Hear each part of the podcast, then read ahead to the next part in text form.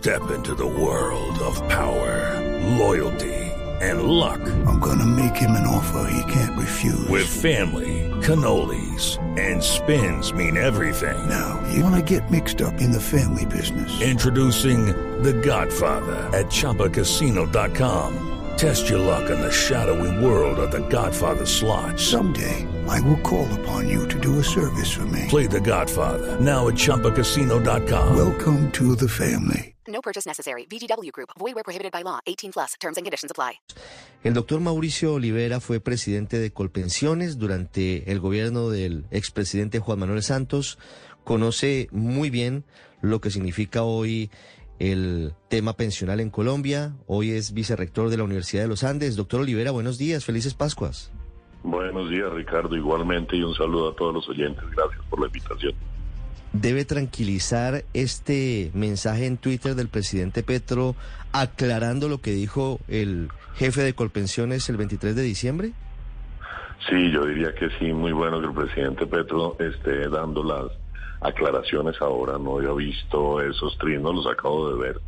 Y de acuerdo, digamos, los fondos privados en el mundo también son una fuente de ahorro y en algunos casos esos ahorros se usan para las obras de infraestructura, pero el sistema público, los sistemas de reparto como el de Colpensiones, sí sería muy difícil usar los recursos para, para infraestructura. Entonces esa claridad que da el presidente es importante. Sí, en este caso lo que plantea el presidente Petro es que al final, aunque no conocemos cómo sería el proyecto de reforma en detalle, doctor Olivera, plantea el presidente Petro que en cualquier caso quedaría una pequeña parte del manejo de, del ahorro pensional de los colombianos en manos de privados, porque él dice que lo que pasaría es que se va a trasladar una parte de los fondos privados a Colpensiones.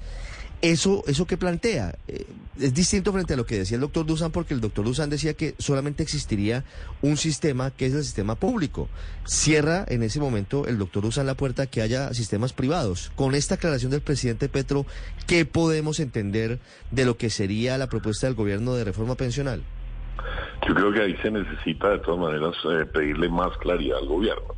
En general puede haber un sistema pero con dos regímenes que se complementan, por ejemplo. Entonces, digamos, la claridad en el uso de esa palabra tiene que ser eh, preguntada al, al, presidente actual de, de Colpensiones.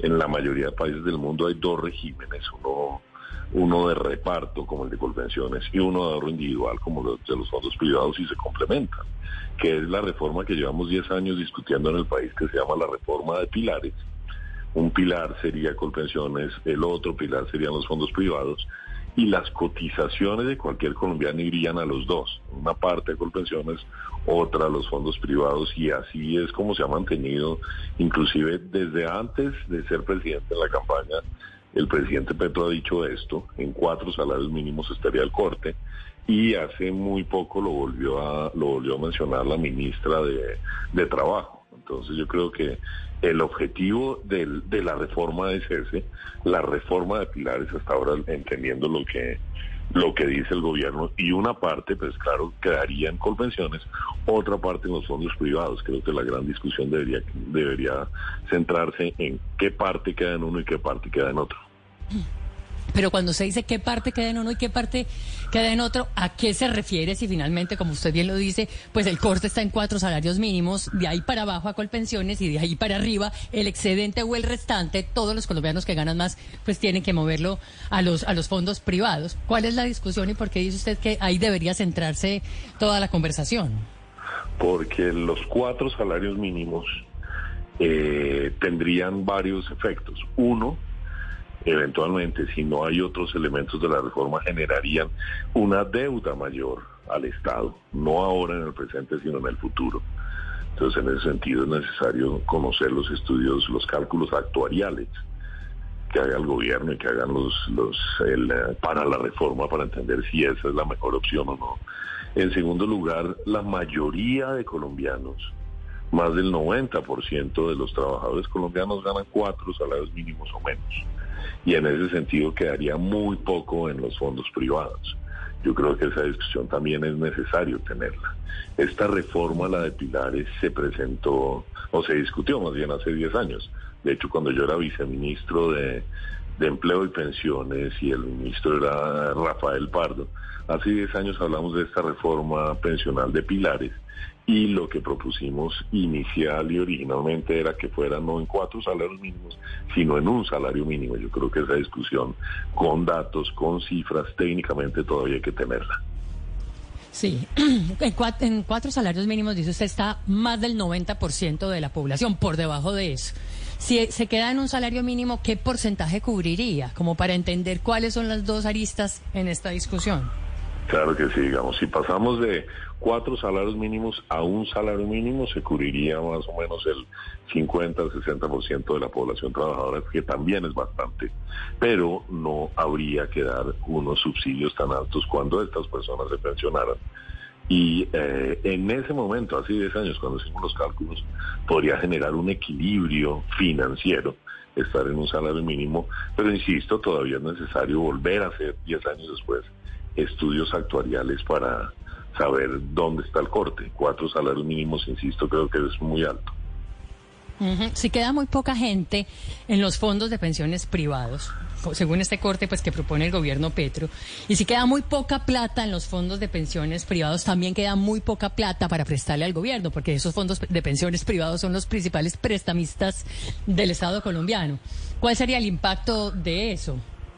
Exactamente, lo que quedaría poca plata para financiar el déficit, digamos, a través de la compra de TES, que es lo que hacen los fondos privados, pero entraría mucha plata en la caja, del, porque sería hasta cuatro salarios mínimos, una, una, una, una plata importante entraría a través de las cotizaciones a colpensiones. Entonces, ahí también fiscalmente es necesario entender muy bien las, las cifras, porque de pronto dejaría de financiarse eh, pagando unos intereses y entraría directamente la plata. Es decir, está, esto tiene muchos bemoles, y, pero sobre todo toca ver las cifras para entender muy bien eh, la propuesta de reforma y los efectos financieros eh, que tendría la propuesta que se presentará el próximo año.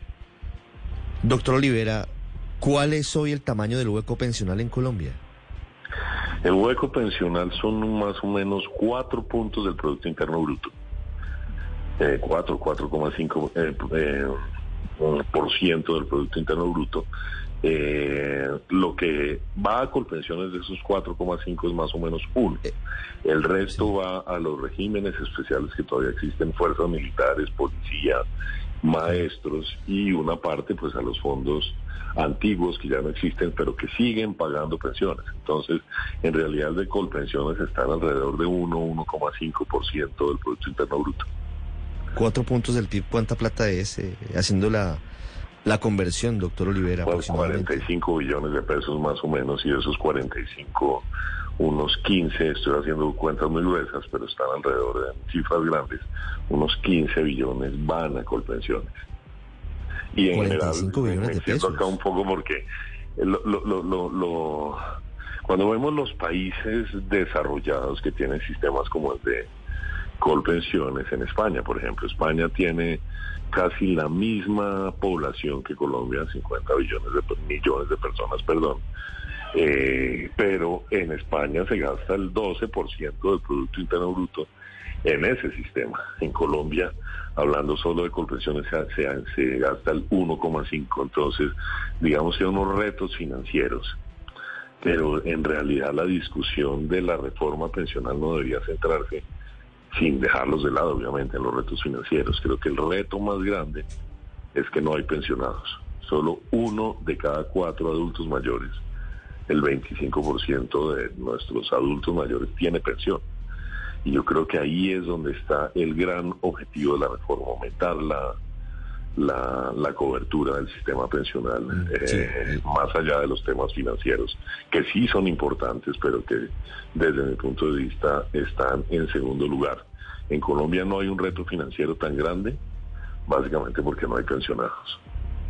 Pero fíjese usted que a eso va mi siguiente pregunta, porque el presidente Petro dice que el ahorro presupuestal que se logre con la reforma iría para el bono pensión de medio salario mínimo para 3 millones de adultos mayores. que hoy están por fuera del sistema pensional. Hoy, ¿cuántos adultos mayores están por fuera del sistema, doctor Olivera? Son exactamente del sistema, es decir, yo decía, uno de cada, uno de cada cuatro, el 25% eh, tiene pensión. Eh, otros están a través del programa Colombia Mayor. El otro 25% Colombia Mayor es un programa que ya existe, que es el que el presidente Petro quiere fortalecer. Este programa cubre a otro 25% de los adultos mayores, ahí vamos en 3 millones de personas, y hay otras tres que están completamente descubiertas, sin un ingreso. Ahora bien, eh, que eh, buscar como política social mejorar el programa Colombia Mayor. En este momento los adultos mayores reciben 80 mil pesos al mes. Pasar de 80 mil a 500 mil y aumentar la cobertura es muy, muy importante. La pregunta es cómo financiarlo. Obviamente, si toda la plata se cotizara en Colpensiones, eso habría, se necesitaría menos del presupuesto nacional, menos de estos 15 billones para pagar estos 500 mil. Lo que pasa es que si se cotiza en este momento en Colpensiones y no se hace ningún otro cambio al sistema pensional, pues lo que se cotice hoy genera una deuda enorme futura para el Estado colombiano, porque recordemos que en convenciones pues toca sacar plata. Entonces ahora se reduciría la plata que toca sacar ahora del presupuesto, pero en el futuro puede ser mucho más grande y por eso ahí los cálculos técnicos, actuariales y fiscales son tan importantes. Doctor Olivera, quiero hacer una última pregunta sobre el talante de los funcionarios de Colpensiones, eminentemente técnicos en su mayoría, hoy dirigido Colpensiones por un hombre que tiene mucho más de político que de técnico como el doctor Jaime Duzán y con denuncias frente a la posibilidad de que cargos clave en Colpensiones que antes estaban en manos de técnicos que deben conocer todos estos detalles que usted maneja perfectamente y que son cruciales para el buen funcionamiento del sistema pensional, se estén cambiando por recomendados políticos. ¿Esto cómo puede afectar a, a una de las entidades que tiene mayor responsabilidad financiera en el Estado colombiano? Pues, digamos, no tengo muy claro lo que esté pasando al interior de Colpensiones, pero el mensaje sí, sí debería ser que es una entidad técnica, una entidad sólida técnicamente, una entidad eficiente y toca cuidarla por el bienestar de todos los colombianos, por nuestro futuro. Sí. Me queda una pregunta sobre algo que no aclara el presidente Petro, pero que sí dijo el doctor Dusan. La posibilidad de que Colpensiones se convierta en un banco de primer y de segundo piso, dijo eh, el doctor Dusan. ¿Para usted queda aclarado el tema frente a lo que dice el presidente Petro o esa posibilidad podría ser viable? La posibilidad de que Colpensiones se convierta en un banco. Pues yo creo que sería un error convertirla en un banco de Colpensiones. Colpensiones tiene una función específica como administradora de pensiones y un banco tiene objetivos muy diferentes y tiene líneas de trabajo muy diferentes. Yo creo que eso sería un error y sería bueno que el presidente Petro también lo aclare. 803 es Mauricio Olivera, expresidente de Colpensiones. Padre, doctor Olivera, ¿usted me pidió la palabra? Sí, no, es que el doctor Olivera leí un tuit en el que el doctor Olivera nos contaba a todos, pues, de, de, la situación de su señor padre. ¿Cómo va su señor padre? Y bueno, y toda la fuerza y todo el ánimo. Muchísimas gracias, claro que sí, mi papá se está recuperando de una cirugía y muy, muy bien eh, cuidado por el sistema de salud. Está, tuvo la cirugía a través de la EPS y le ha ido muy bien y muchas gracias por, los, por la buena energía que me están dando. No, padre, eh, eh, ahí está la respuesta del doctor Olivera. Le deseamos una pronta recuperación a, a, a su padre y ahí está otro tema. Pasamos de la reforma pensional a la reforma a la salud que ha sido otro de los temas que anuncia el gobierno del presidente Petro. Doctor Olivera, gracias, felices Pascuas y un feliz año. Igualmente, muchas gracias y un saludo a los oyentes. Hey guys, it is Ryan. I'm not sure if you know this about me, but I'm a bit of a fun fanatic when I can. I like to work, but I like fun too. It's a thing. And now the truth is out there. I can tell you about my favorite place to have fun. Chumba Casino. They have hundreds of social casino style games to choose from with new games released each week. You can play for free anytime, anywhere. And each day brings a new chance to collect daily bonuses. So join me in the fun. Sign up now at ChumbaCasino.com. No purchase necessary. BGW. Void were prohibited by law. See terms and conditions. 18 plus.